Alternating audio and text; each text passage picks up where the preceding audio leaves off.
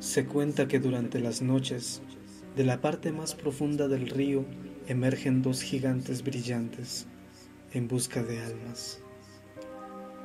Las personas que han visto a estos gigantes se esconden en lo alto de la montaña, donde no los puedan alcanzar. Los gigantes brillantes no pueden salir del agua. Hace muchos años llegó una pareja buscando un hogar la orilla del río les pareció un bonito lugar para hacer su hogar.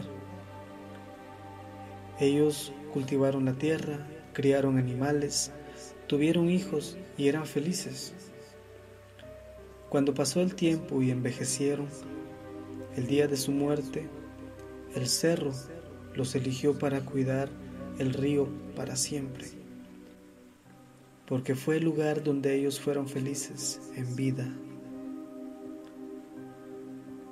De vez en cuando ellos emergen del río para reunirse con su familia, hasta que sus hijos murieron y sus almas no se quedaron en el río, no volvieron a ver a sus hijos. Esto entristeció mucho a los ancianos, que se enfurecieron tanto que dejaron de cuidar el río, y desde entonces aquel que se sumerge en el río solo atrae la atención de los gigantes.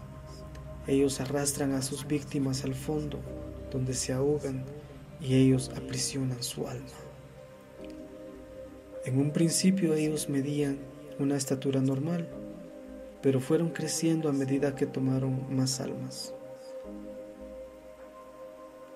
Los más ancianos de esta aldea dicen haber escuchado discusiones de los gigantes y del cerro. Ellos solo querían reunirse con sus hijos en el más allá.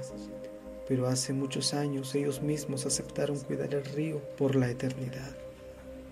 Podría ser que ellos desean poseer tantas almas para poder luchar contra el cerro por su libertad o simplemente por venganza. Cualquiera que sea el caso, en el store siempre se dice que no debes nadar a solas en ese río.